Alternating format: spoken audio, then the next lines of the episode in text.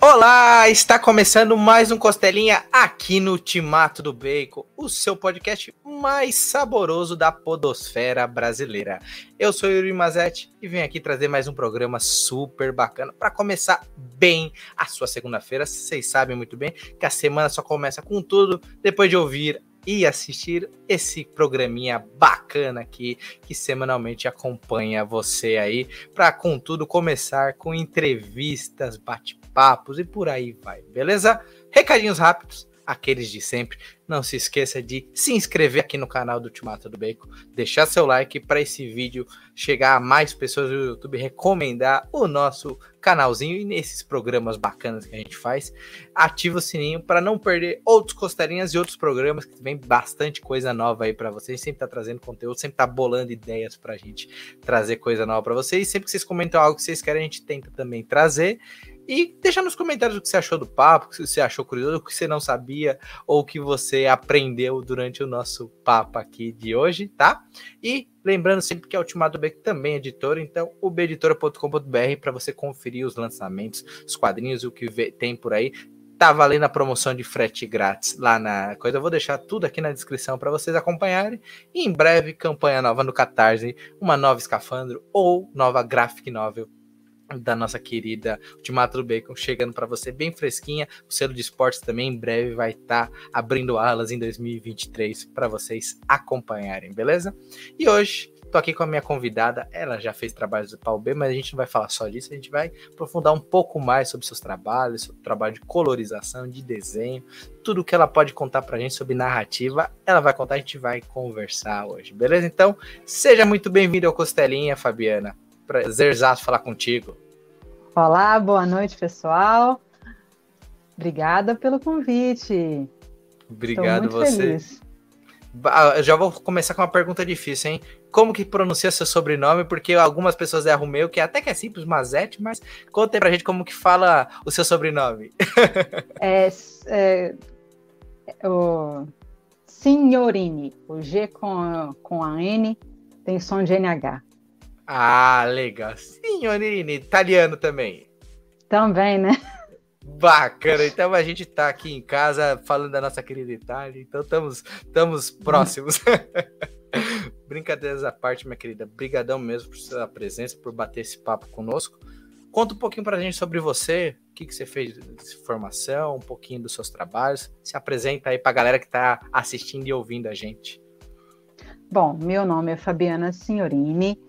É, eu me formei em cinema de animação pela Universidade Federal de Minas Gerais e eu também fiz uma licenciatura em artes plásticas na, me na mesma universidade, né? Além disso, eu fiz uma pós em jogos depois e tal, mas é, desde que eu saí da faculdade, eu acabei não trabalhando especificamente com animação.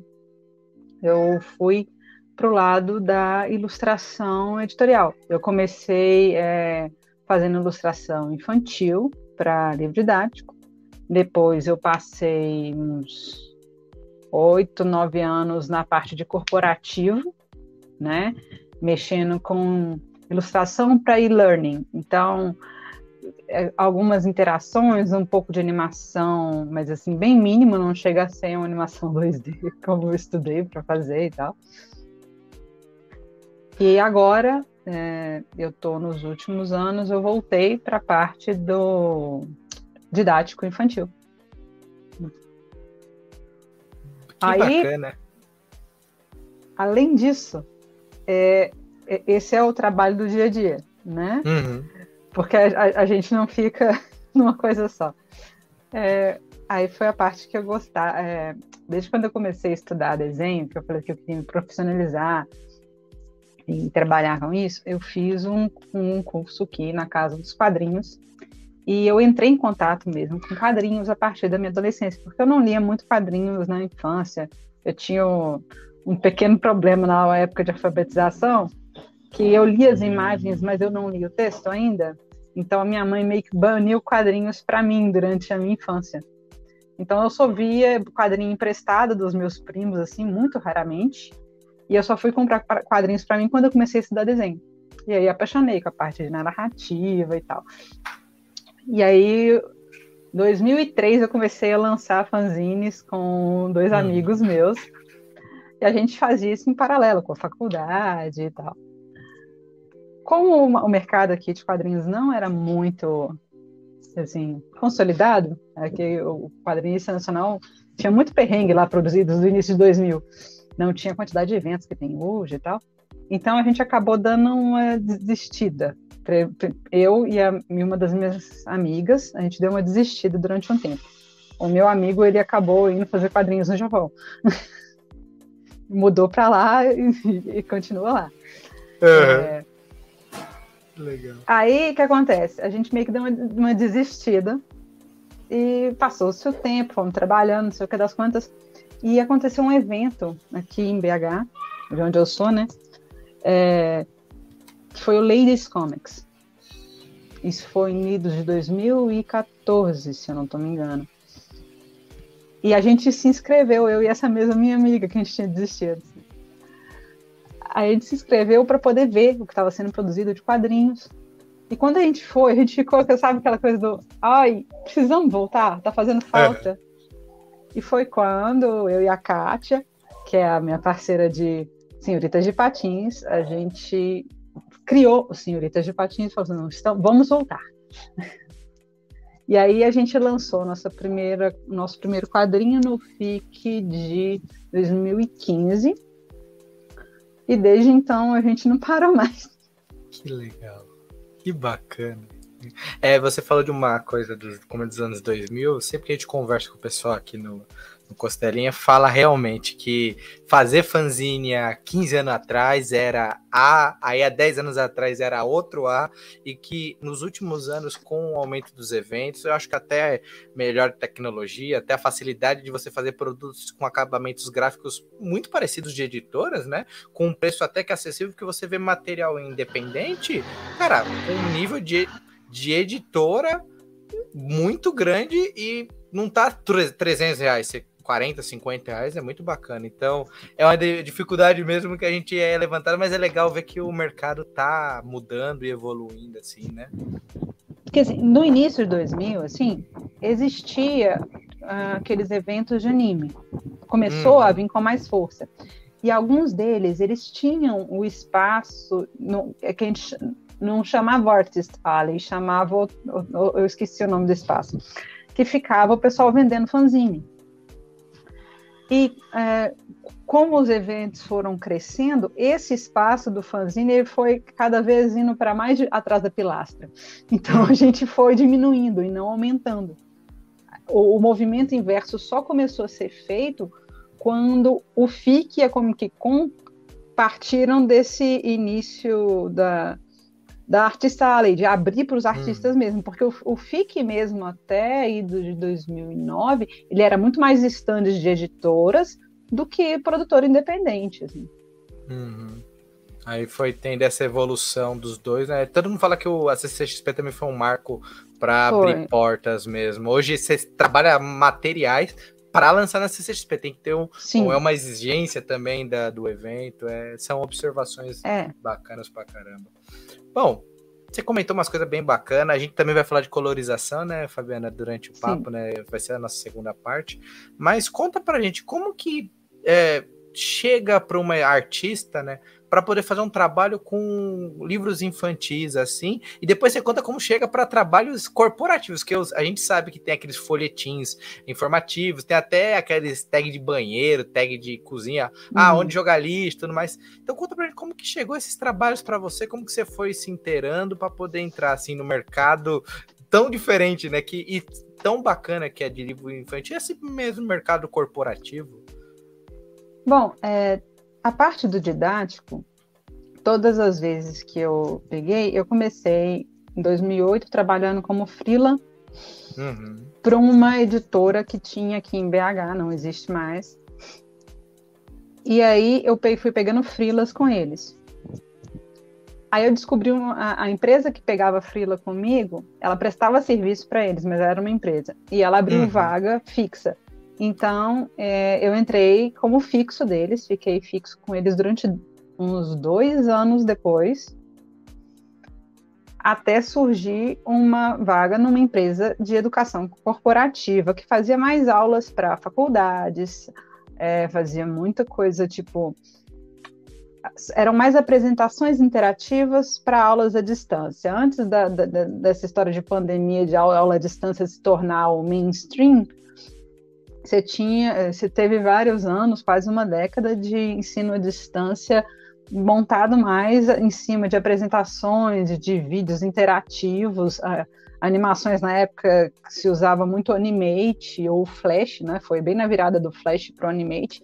Então eram programas que a gente lidava mais e aí você tinha, aí depois veio toda a mudança para a questão do interativo com HTML5 e tiveram que mudar toda a cadeia produtiva para enquadrar.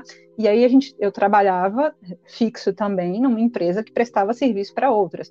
Então eu pegava desde trabalhos para uma é, sistema de faculdade até a gente pegava licitação de é, treinamento interno para empresas do governo, pegava hum. várias coisas assim. Eu cheguei a fazer algumas visitas técnicas, porque às vezes a gente tinha que mostrar como funcionava alguma cadeia de produção de uma empresa específica, e aí a gente tinha que fazer visita técnica, tomar notas sobre o que que, que acontecia em cada parte do processo, como é que era o cenário que a gente teria que reproduzir, como é que era o uniforme da pessoa.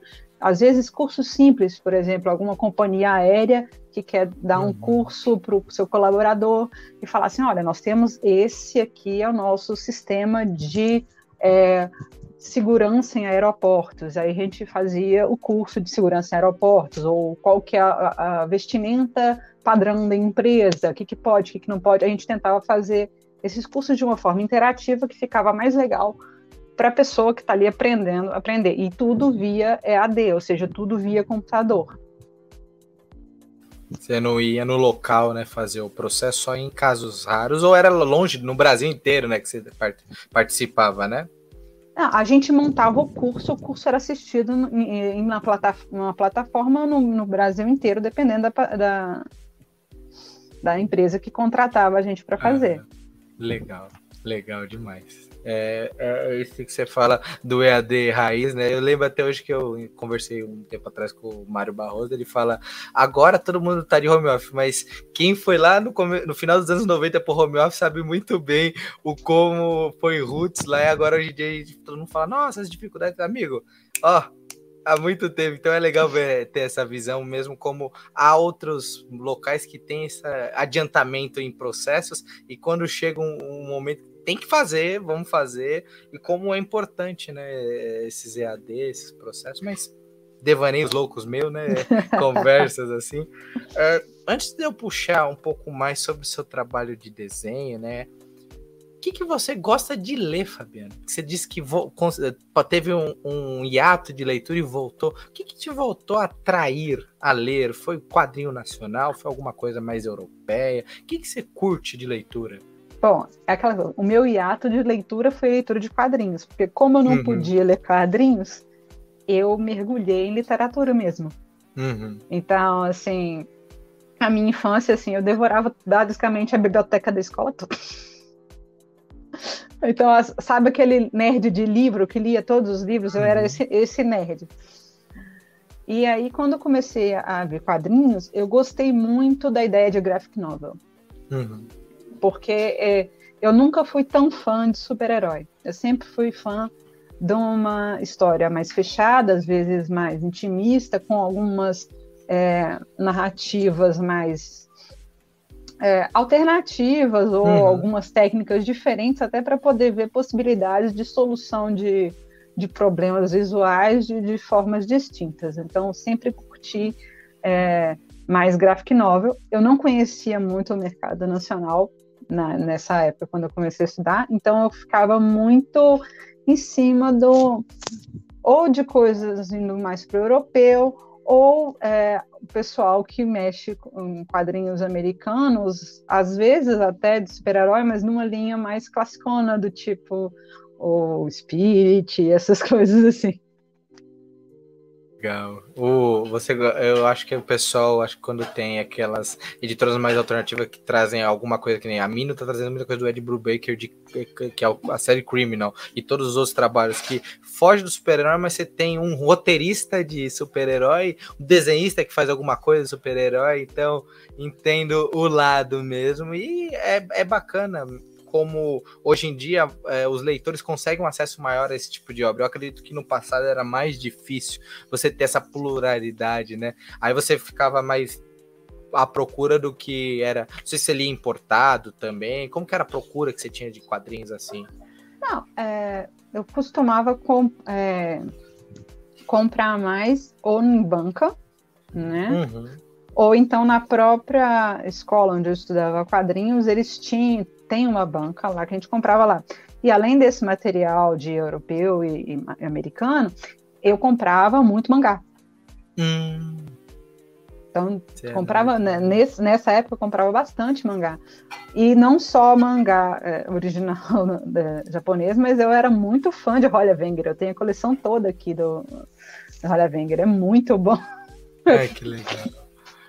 Que legal. O mangá foi. O mangá é um, é um fenômeno, não adianta. O pessoal pode falar. Eu ainda tô tentando aos poucos pegar. Eu gosto bastante dos de esporte, dos de samurai. Eu sou, sou mais Sim. pra esse lado mesmo. Nunca, eu vou dizer que eu nunca fui muito empolgado para Dragon Ball. O pessoal fala tanto de Dragon Ball, eu nunca fui muito. Curioso, muito assim. não, também nunca foi o meu prato favorito, não. Eu comecei é. a desenhar por causa de Sailor Moon. Uhum. Por causa do desenho de Sailor Moon, não por causa do mangá, né? Uhum. Mas eu comecei a desenhar por causa de Sailor Moon. É, então eu gostava dessa parada de, do mangá das meninas mágicas e tal, eu, eu, acho muito legal. Mas também gostava da, de uma parte mais de, de, uma coisa meio samurai também. Uhum. E dentro do, de mangá também é, é, é gosto muito do slice of life, né? Aquelas coisinhas mais. Agora, meu favorito atualmente é One Piece. One Piece. O interminável, né? Que o pessoal fala, o interminável One Piece. eu falei com os colegas meus esses dias que eu comecei a ler One Piece em 2007. Caramba.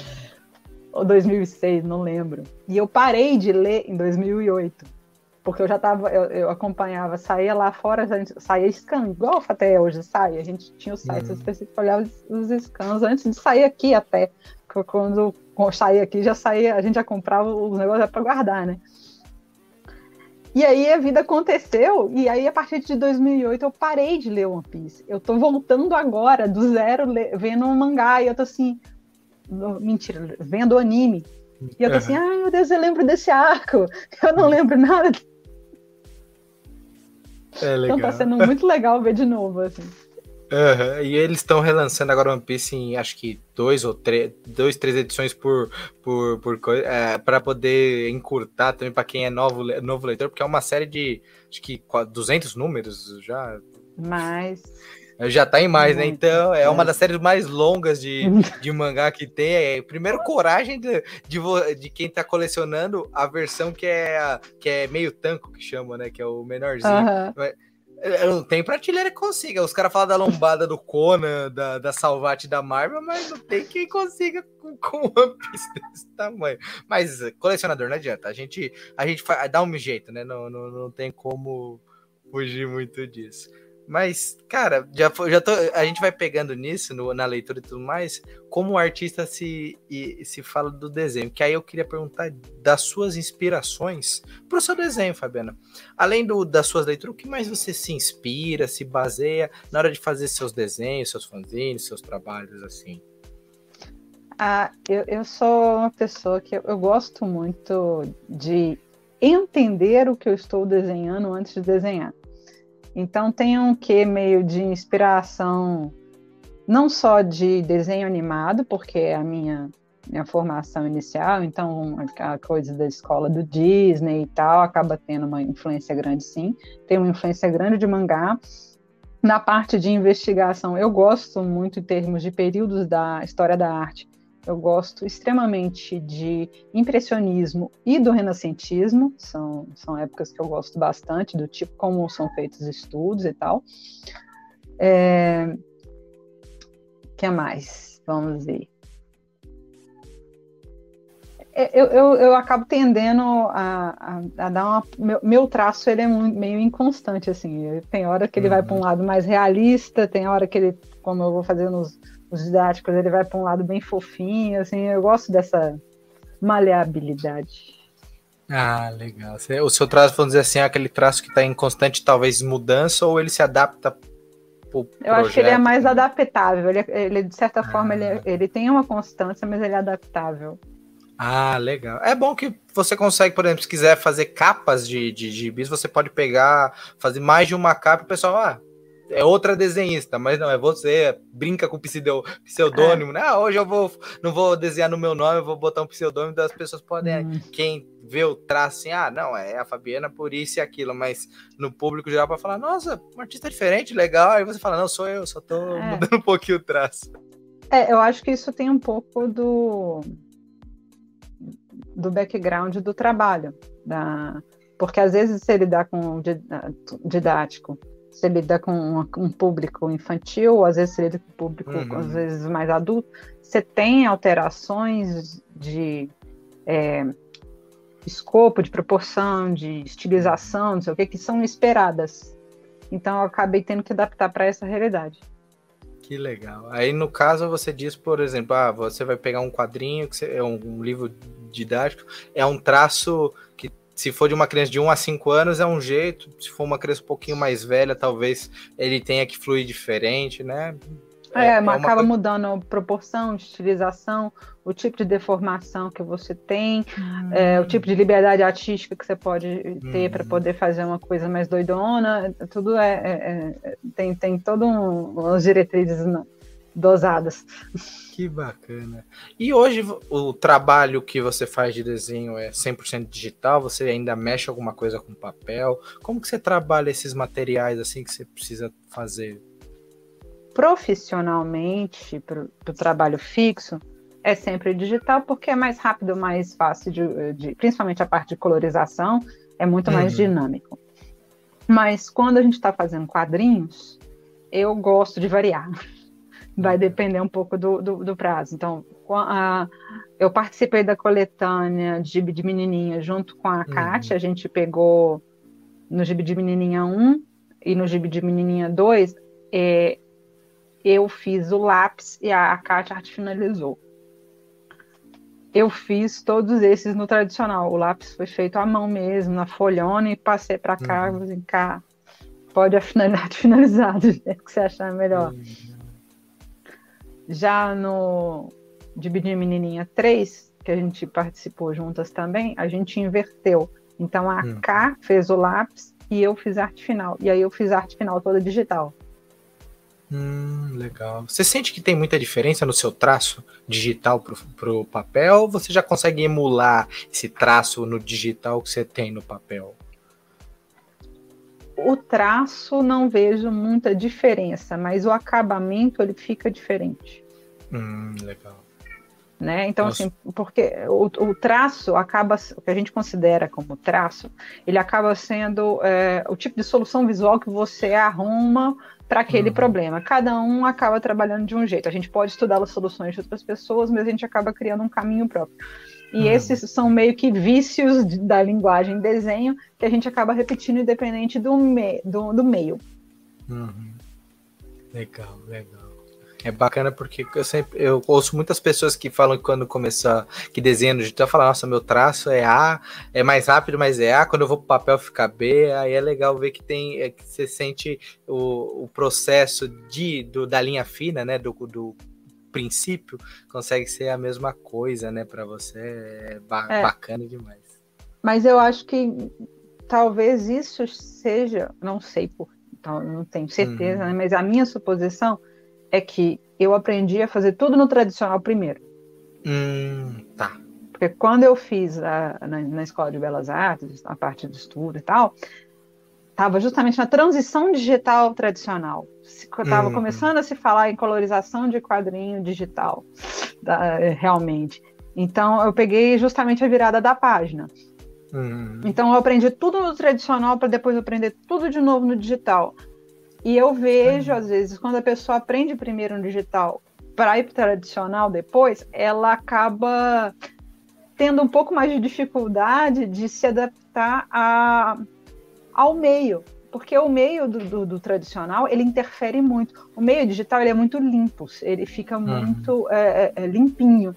O, o, meio tradicional, dependendo de como você faz, você consegue algumas manchas que é muito difícil você conseguir, principalmente em parte de pintura mais orgânica, você conseguir uhum. no digital e convencer de que é uma coisa só. Uhum acho que talvez pincel, aquela parte que o pessoal faz aquelas técnicas malucas que tem gente que vai pintar, bate o pincel ou aperta, ah, a parte de aquarela, né? Acho que são mais difíceis de você emular a, algo. Sim. Entendi. Ai, que interessante. É mais difícil, mas não é, é. Tem gente que consegue. não é todo mundo, mas tem gente que consegue, assim. Existem vários brushes de como que o pessoal faz os pés, hum, hum. mas assim, que ajudam. Uhum. Fica 100%? Eu acho que não. Dá para é. dar uma diferenciação. Porque eu acho que o, o, o, o digital ele é muito. É, como é que eu posso dizer? Ele é muito limpinho, assim. Você pode uhum. fazer o traço mais limpo possível, perfeito. É, se você, dependendo de qual programa que você usar, você pode usar ele vetorial e pode é, alterar a, espe é, a, espessura de um traço exatamente onde você quer, da forma que você quer. Você fazer isso na mão com um traço e uma caneta é um controle Muito que é mais grande. difícil de se desenvolver. Ah, olha. Muito bom. E antes da gente passar por isso que eu fiquei curioso para saber técnica de colorização no tradicional e no digital, eu queria perguntar dos seus trabalhos, porque eu estou vendo ali um prêmio HQ Mix bem ao seu ombro direito, para quem está assistindo, que é muito bacana, cara, ver também. Eu, eu sempre faço essas perguntas, vai ser uma pergunta também. Conta um pouquinho dos seus trabalhos, de alguns gibis que você fez, coletâneas, pro pessoal Bom. já ir ouvindo, anotando e falando: opa, esse eu não conheço, vou procurar, ou esse eu já li, mas não reparei nos créditos. Conta um pouquinho pra gente dos seus trabalhos. Bom, vou contar. Esse aqui é uma raridade, tá vendo que tá todo amareladinho? Uhum. É o primeiro fanzine que eu fiz com a Kátia e o Ângelo lá em 2003. Que legal.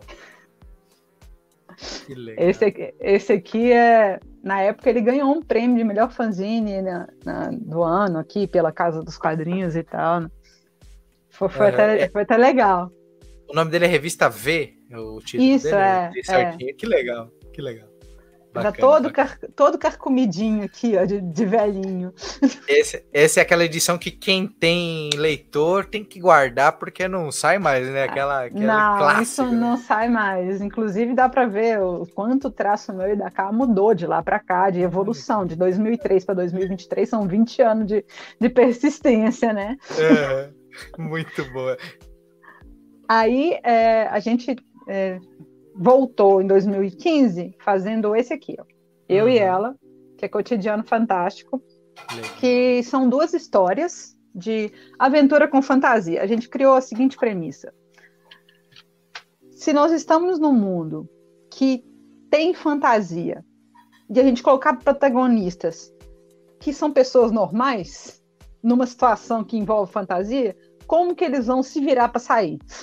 Uhum, legal. E cada uma ganhou um número de páginas X, criou o seu roteiro, finalizou e fez cada um deles. Aí eu fiz uh, a primeira história, que foi Sterid, não sei se vai dar para ver. Ah, dá para ver um pouquinho sim, legal. E a K fez a Encomenda, que é a historinha dela. Hum, nossa, que traço bonito. Os olhos lembram realmente alguns, alguns traços de mangá para mim, aqueles Sim, sim. Que bonito. Aí depois que a gente fez esse, a gente começou a fazer algumas tiras humorísticas para uhum. poder lançar na internet. Então eu fiz uma webcomic que eu acabei imprimindo, que foi Diário de Viagem, que eu fiz baseada nos diários meus de viagem com a minha família. Que aí eu peguei e fiz transformei cada membro da minha família em um personagem e uma que forma básica. Uhum. Então você vê a, a, diferença do traço, né? Uma coisa bem mais cartoonzona e bem mais uhum. estilizada. porque ele tem um, uma outra leitura, ele é para ser bem mais cômico, com situações mais mais leves, assim, mais é. engraçadinho e tal. Esse aí foi era em blog, Instagram, onde vocês publicavam? Eu publicava ele no Facebook. Legal. Aí eu imprimi esse em 2018. Uhum. E aí foi em 2018 que a gente começou a participar com a Germana uh, na coletânea de gibi de menininha. Aí a gente lançou o gibi de menininha 1, que é esse uhum. aqui, bonitinho aqui. E se eu não me engano, ele que ganhou esse aqui.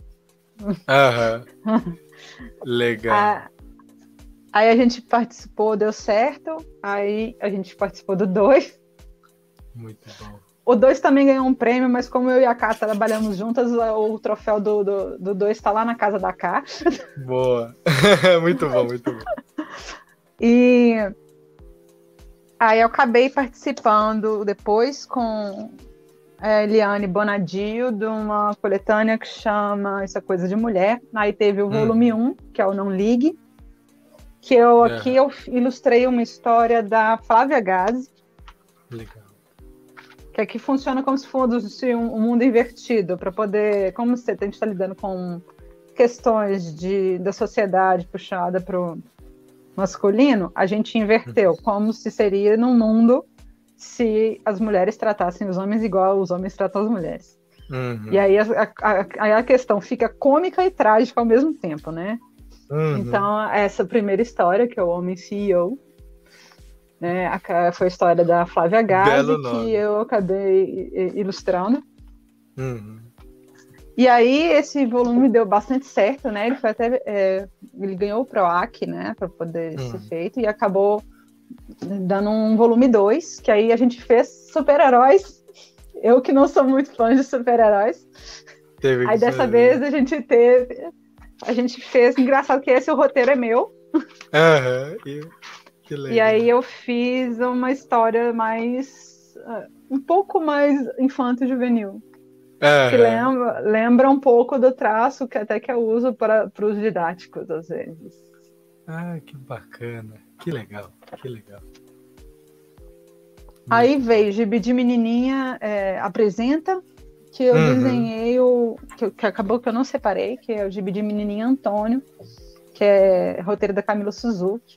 Esse eu fiz a, o lápis arte final e eu fiz ele todo no tradicional. Aí tem até umas páginas mais assim pintadonas com, com pincel seco, umas coisas mais uhum. doidonas assim. E aí foi quando a, a Germana, que tinha trabalhado comigo de Bidia Menininha, ela estava fazendo a escafandro do Zorro. Uhum para Ultimato do Bacon e ela falou assim: Fá, você tem a vontade de fazer cor? E aí foi meu primeiro trabalho de cor, foi o Zorro. Começou numa bela editora, hein? Foi. aí a que gente. Lindo. Deixa eu pegar umas páginas aqui. Aham, que bacana. Aí esse foi seu primeiro trabalho de cor 100% que você fez. Foi. Foi Legal. o primeiro trabalho de cor 100% que eu fiz. Depois dele, eu participei de outro projeto com a G e com a Milena, que por enquanto vai para frente, a gente não é. pode falar sobre isso. E tem mais um que está na minha agenda, que é para Ultimato do Bacon de novo, que nós vamos, eu e a K, nós vamos fazer a parte do memorabilia do esporte. Vamos desenhar uma das HQs deles. A K vai hum. desenhar e eu vou colorir. Legal, que bacana. Bom que o pessoal já fica de olho aí, porque logo, logo a gente anuncia aí as pré-vendas para vocês adquirirem, porque Zico e a HQ dos caras foi um fenômeno, vocês também vão ser. E bacana você tá participando desse selo de esportes, que eu sou apaixonado por esporte e é muito bom ter mais HQ de esportes aí. Muito, muito, muito bom mesmo. Legal demais. Aí você deu a brecha que eu precisava, que é para falar de cor. Vamos a fundo, entender um pouquinho desse processo que é, é bom, é, a, galera sabe por alto, mas às vezes a gente não entende como chegar assim. Às vezes a gente lê uma HQ e alguém fala, ah, tal fulano fez cor base, o outro, outro fez outra coisa, como assim cor base e tudo mais. Então, para a gente começar, Fabiana, conta um pouquinho sobre a colorização é, no método tradicional. É, é, como que é feito? É só feito com tinta uh, à parte ou é canetão? Como que é feita a colorização mais ou menos a base assim? Depende.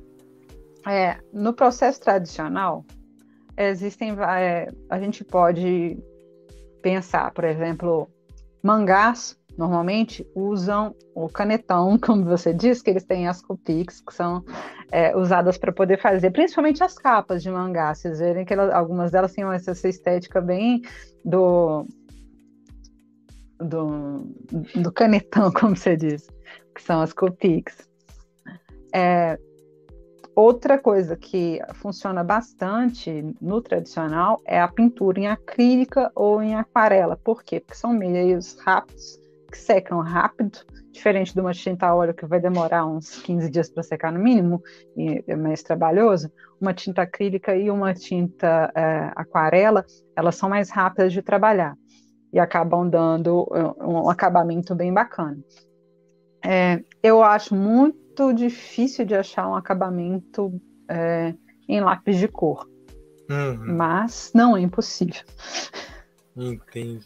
Então, assim, e... para fazer no tradicional tem vários meios, assim. E também tem a parte de cor base, todo esse processo de teste de cor que vocês fazem no digital, ou não tem essa parte de cor base, é direto aplicar a, a uma, as cores da página? É, o que acontece? Como você não tem a oportunidade de no digital, como você no digital você coloca uma camada em cima da outra, camada em cima da outra, você pode apagar de abaixo sem estragar o papel, você tem mais liberdade de fazer o processo de uma forma que a ordem dos fatores não altere o produto. Na colorização tradicional, a ordem dos fatores vai alterar o produto. Você tem uma limitação. Se você usar um, um, um lápis de cor a exaustão e deixar a, aquela área super preenchida no papel, você não vai conseguir colocar uma outra cor por cima. Então, você tem limitações tonais que você vai conseguir é, ter. Uma aquarela, é, se você ficar é, sobrepondo muito cores diferentes, você vai chegar num aspecto que eles chamam em inglês, não só na aquarela, mas também acrílica, se você sai misturando, colocando uma cor em cima da outra, assim, você coloca o que eles chamam de moody colors, que as cores ficam com aparência de lama, porque ela vai perdendo a, aquela coisa, quanto mais você vai misturando. Isso acontece muito com óleo também. É, então você tem uma uma limitação do que, que o suporte, no caso, papel, ele aguenta. O digital, não. O digital você pode fazer, desfazer, não gostou, começa de novo e não perde o anterior, porque o, o diacho do tradicional é que se você está ali, você está pintando aquele desenho finalizado, você é, não gostou, é rasgar e começar do zero, inclusive o desenho que está por baixo. Então, por isso que o, o muitas vezes a arte final no, no, no, tradicional ela é feita em outro papel. O cara usa uma mesa de luz, um por cima do outro. Por quê? Porque você não perde aquele original. Então, se você errar no, de uma maneira que não dá para consertar no tradicional, o, o futuro do trabalho é lixeira. Caramba, é verdade.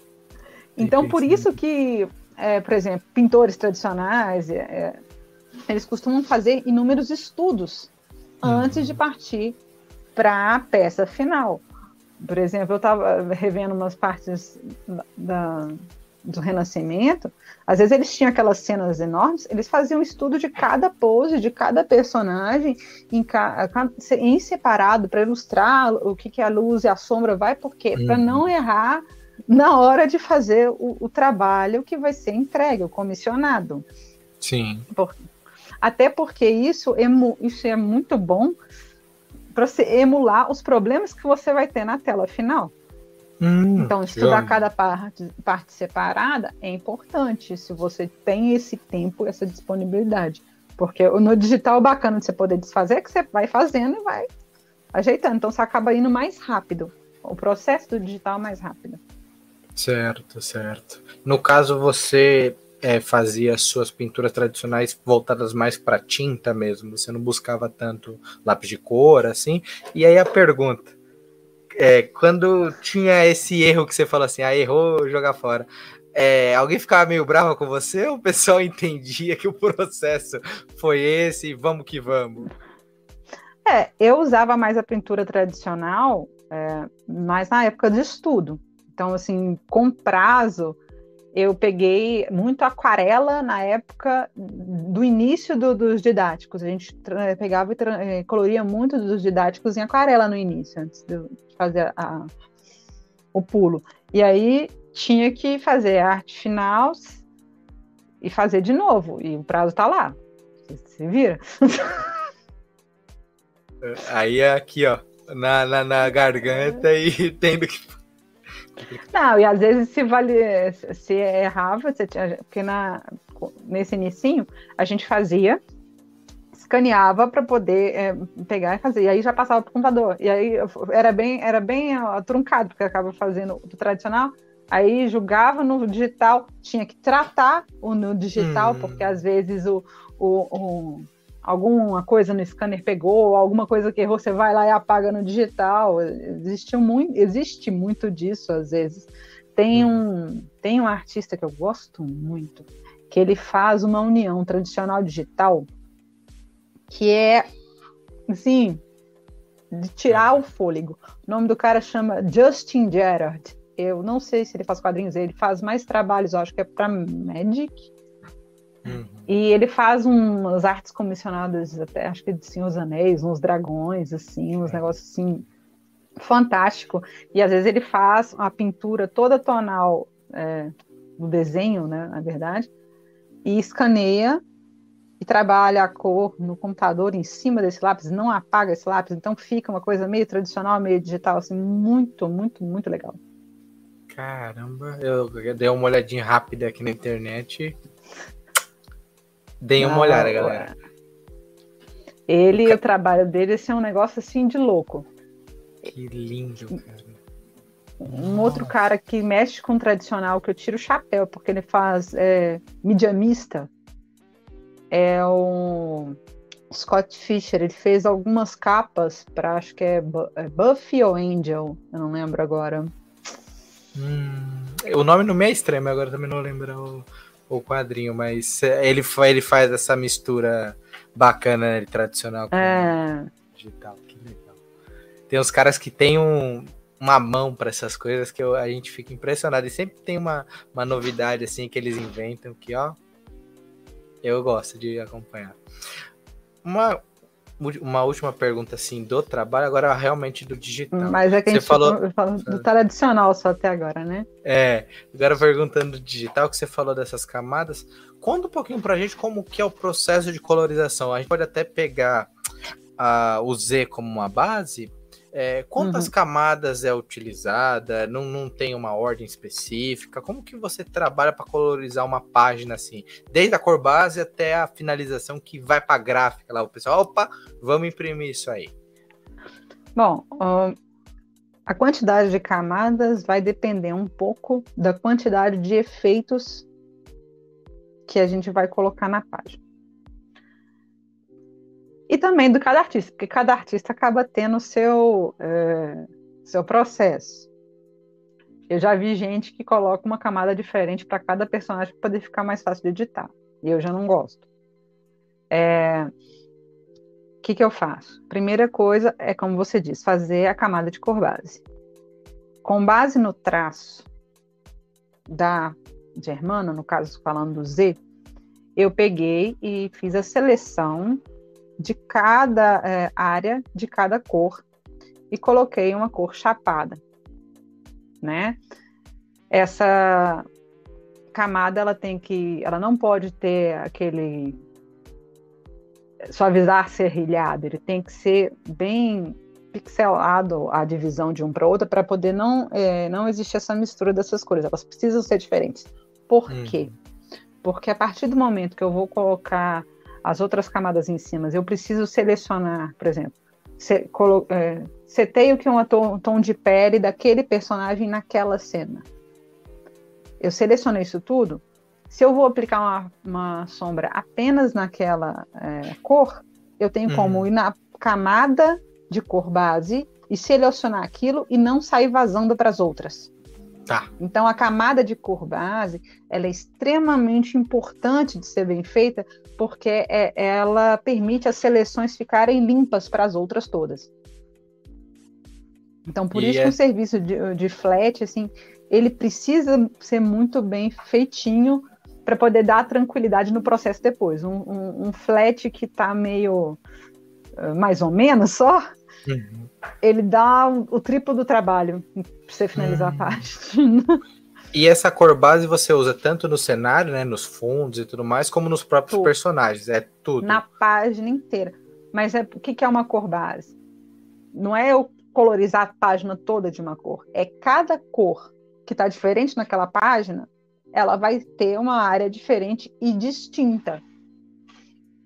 Aí tem gente que costuma fazer essa, esse flat com cores randômicas para não misturar, ou eu costumo fazer a cor local.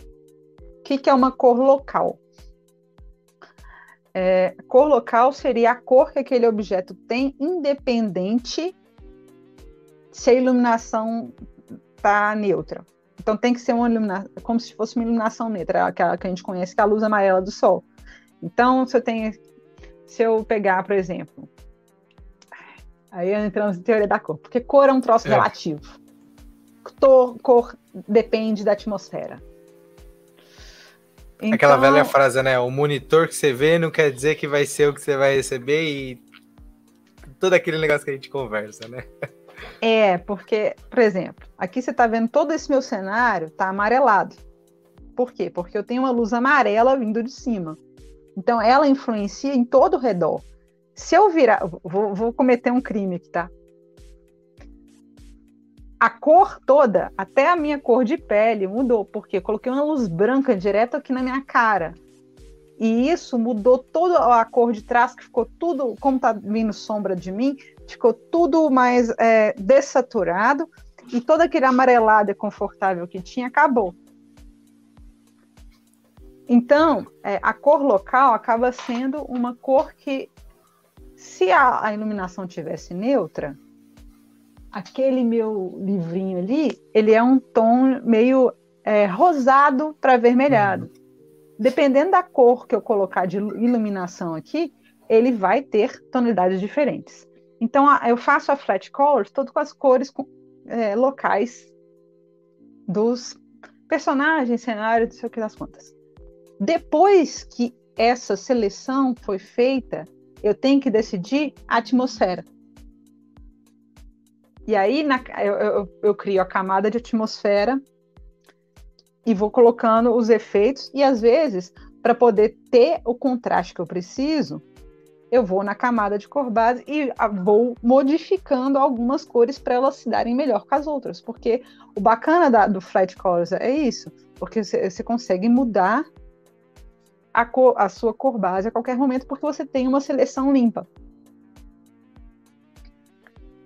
Depois que eu fiz essas, essa, essa cor, que é a cor mediana de tudo, eu tenho que lidar com iluminação. E aí eu, hum. eu acabo criando uma, uma camada para luzes, uhum. que a área iluminada ela vai estar tá, normalmente dependendo da luz, dependendo da cor da luz, né? Ela pode estar tá mais saturada ou menos saturada e com um valor de cromático mais claro, né? E aí eu tenho que criar uma camada de sombra. A camada de sombra normalmente é a área que não está iluminada e, além dessas, eu crio uma de sombra projetada. Por quê? É diferente a sombra que o objeto tem nele mesmo do que a sombra que o objeto projeta no outro. Então, para mim, e, e, tem mais uma de iluminação que não é a, luz, é o brilho. Porque quando você tem uma é, fonte de luz que está em determinado local, ela incide brilho sobre locais específicos. E dependendo de onde sua fonte de luz está, o brilho vai acontecer em locais diferentes. Caramba. Tudo isso é, no então, processo. Então, isso aí, então, já deu umas, quê? umas cinco já? Uhum. Aí eu costumo colocar brilho de olho, que, que depende. Se tiver uma luz vinda de trás, ela é outra camada. E aí você uhum. vai criando. Quanto mais efeito, o efeito específico vai ter uma camada diferente. Uhum. Para separação de planos, às vezes você tem um, um, primeiro plano que você quer separar ele do segundo, eu coloco uma camada em, recortando esse primeiro plano e é, dando uma ênfase nele. Cara. Então depende muito da quantidade de efeitos para saber quantas uhum. camadas que vai ter esse arquivo. Agora, o importante é nomeie suas camadas. Cara. Por quê? Se, se, você precisar de validar qualquer coisa, validar significa corrigir alguma coisa que o cliente pediu, né? Se você precisar de validar qualquer coisa, se tiver lá camada 1, camada 2, camada 3, camada 4, camada 5, até você achar o ah, lugar calma. que está que precisa ser corrigido, meu senhor, você perde 15 minutos, 20 minutos. Então, nomeie suas camadas, dependendo da quantidade de camadas que seu arquivo tiver, você pode ficar louco. Eu tô vendo, porque a gente falou de cinco camadas só para fazer uma cor base e chegar até chegar no brilho. Caramba. Não, Isso... tem gente que, como eu te falei, tem gente que gosta de fazer é... um cada personagem em uma camada e aí cada efeito vai para a camada de cada personagem. Então isso fica assim, expo exponencial em, nome de, em, número de camadas, dependendo de, do tipo de ilustração. Tem gente que usa mais de 100 camadas. É um negócio assim que absurdo. Sim, mas é, é interessante o detalhamento que aquele vai ser dado com a cor. É, é, essa história do brilho do olho. Aí você esquece essa camada, o olho fica sem brilho, aí o pessoal comenta, ó. Tá faltando brilho no olho. Aí você fala, duas pessoas viram isso, mas realmente faz falta se não tiver, né? Tá. Caramba, e aí aquela legal. coisa, dependendo do, do, da narrativa que você quer passar, às vezes é interessante não ter brilho no olho numa cena por, por algum motivo em específico. Uhum. Sim. E aí o troço vai pegar e, e, vai chamar atenção, porque todos têm aquela não, por aí, você, por que não? E aí, se encaixar na narrativa, ele é bem feito.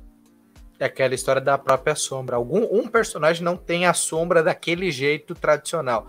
É um erro a narrativa. Aí você vê lá no final do quadrinho que aquele personagem, ele é. Aí você botar na cabeça que tem que fazer essa camada de cor de uma sombra diferente ou que ela não uhum. exista. Uhum. Caramba, é tudo é parte da narrativa, é parte da magia do, do, do colorido, cara. Que, que maravilhoso, que legal. Outra parte que a cor ajuda muito na narrativa é você consegue, a partir da cor, selecionar o foco das cenas. Uhum. Então, você consegue brincar com o olhar de quem está lendo. Não, uma das coisas que eu acho muito interessante em quadrinhos e em composição de desenho em geral, é que você consegue direcionar o olhar do leitor. Na parte de quadrinhos, a gente está orientado ocidentalmente de ler da direita para a esquerda, de cima para baixo, mas dependendo de como você faz o quadrinho, tanto no desenho quanto na cor, você pode subverter isso dentro do quadrinho. Isso é muito verdade. É aquela brincadeira que às vezes, por que que tal material tá com aquela cor especificamente? Aí tem teoria das cores que você comentou, né? Tem todo um, um, um aprofundamento maior que talvez vire um papo específico. O pessoal gostar da ideia, a gente pode falar um pouquinho mais aprofundado, porque, cara, Sim. tem assunto, né? Tem muito assunto. Eu super indico, o, tenho alguns livros sobre colorização é, tem um que acho que é, eu não vou lembrar o nome. Tem um que acho que é da DC, que eles hum. têm vários aqueles manuais que eles ensinam passo a passo e tal. Mas tem um aqui da, da colorista da Chris Petter que faz é, quadrinhos para fora. Ela tem um, um livro sobre teoria da cor que é muito legal. Eu tenho ele aqui, ele ajuda bastante. Que bacana. Já fica também a dica aí pro pessoal que estiver começando a colorir, que aí, para eu caminhando pro final, Fabiana, eu queria que você dissesse assim, a, a pessoa que está começando agora é, a estudar, a, qual que seria a dica que você daria para esse mais novo colorista, seja ele homem ou mulher, não importa, mas se profissional que querem começar a trabalhar colorindo quadrinhos, livros infantis, mas o que fosse, que você poderia falar assim, ó, oh, faz isso, faz aquilo, ou persista. Que, qual seria a sua dica para esse novo profissional? Eu acho que a primeira dica, se você está querendo se profissionalizar, seria pesquisar como que funciona a, o processo de trabalho dentro de onde você está buscando trabalhar. Então, se você está hum. querendo trabalhar com o quadrinho americano especificamente, seria a pesquisa dos processos específicos dentro da, da, colorização do quadrinho americano. Como é que é um bom flat, como é que são os efeitos que se costuma ser feito, que tipo de paleta que se costuma usar. Porque a, a gente não falou sobre paleta, mas é, como você disse, a diferença de monitores, você tá, quem colore digitalmente tem toda uma coisa de calibração de monitor, de saber que certas cores não saem impressas, saindo, hum. tá lindo no monitor, só que tem algumas cores que não saem na impressão.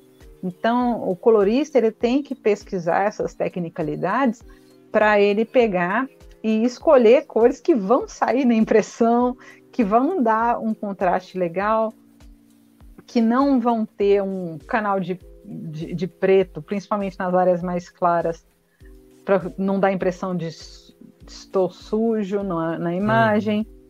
Uhum. Então, assim, tem, tem algumas nuances que são nuances daquele, daquele tipo de equipe, daquele tipo de profissional, que o, o jeito mais fácil de se pesquisar é em materiais como esse livro da DC aqui, eu não lembro o nome, que tem essas especificações para o caso de quadrinhos, ou conversando com pessoas que já trabalham na área, que assim, existem, eu acho que a, a própria Crispeter tinha, um, não sei se eles tinham um blog, de Reis, eles costumam ter é, material, pessoal fala bastante sobre isso, é só ter, assim, não não para só na primeira pesquisa do Google, do tipo assim, com as primeiras palavras-chave, assim.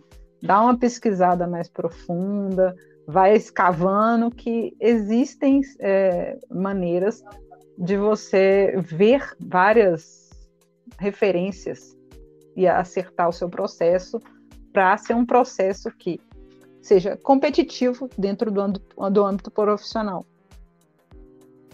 Bacana. Bacana demais. Bom, pra gente ir encerrando, Fabiano, primeiro eu queria agradecer a sua presença aqui, a contar só um pouquinho só de colorização, que já, cara, já é um, um mundo maravilhoso e eu tenho certeza que a galera vai querer saber mais. Então, a gente já deixa o convite estendido para você vir mais uma vez aqui no canal e te falar mais aprofundado sobre, eh, sobre cor, teoria, melhores, eh, o que você quiser contar pra gente, te marque e fala que acho que seria bem bacana de aprofundar mais. É, é, são, são conteúdos que, como você falou, a gente precisa escavar, mas é, é sempre bom quando o pessoal se é, procura é, dizer sobre eles. É, é, sempre mais pessoas falando, são mais é, teorias sendo contadas, mais opiniões, e eu acho que é, agrega muito mais valor. Então, muitíssimo obrigado. E esse é o momento do jabá. Deixe suas redes sociais onde o pessoal pode te encontrar, se quiser acompanhar seus trabalhos. O espaço é todo seu. Bom, é, atualmente eu tenho um Instagram que eu alimento quase nunca, que é o Fabiana Signorini tudo junto, né? E eu tenho um Twitter que eu uso mais para questão pessoal, que é o Fafá de Belô. De resto, redes sociais, eu tenho uma preguiça imensa. Muito bom, mas em breve o pessoal vai poder acompanhar seus trabalhos aqui na UB, em, em outros conteúdos aí junto com a G e outras pessoas que quiserem, claro, Sim. seu trabalho de cor, seu trabalho de desenho. Espero ver o seu nome mais expedientes aí para a gente poder apreciar seu trabalho, tá bom? Então, brigadão mesmo pelo papo aí e a gente conversa com certeza mais aqui, porque a UB vai ter mais coisa contigo e outras coisas aí, quadrinhos a gente ama tanto, tá bom? Tá então, joia. Obrigada. Obrigado mesmo pelo papo Obrigado a todo mundo que acompanhou a gente até o final. Não se esqueça de deixar o like, seguir a Fabiana, acompanhar os trabalhos dela, se inscrever no canal. Se ainda não for inscrito, deixar seus comentários do que acharam do papo, do que vocês aprenderam aí com a gente, que você quiser acrescentar é sempre bacana. E ativa o sininho, porque tem mais conteúdo vindo por aí. Como eu sempre digo, o Costelinha é para iniciar bem a sua semana e ter aquele comecinho de, de, de, de dia, assim, falando assim, poxa, vou ouvir um conteúdo bacana. Costelinha tá aí para isso, tá bom? Forte abraço, até o próximo programa. Se cuidem, valeu demais, galera.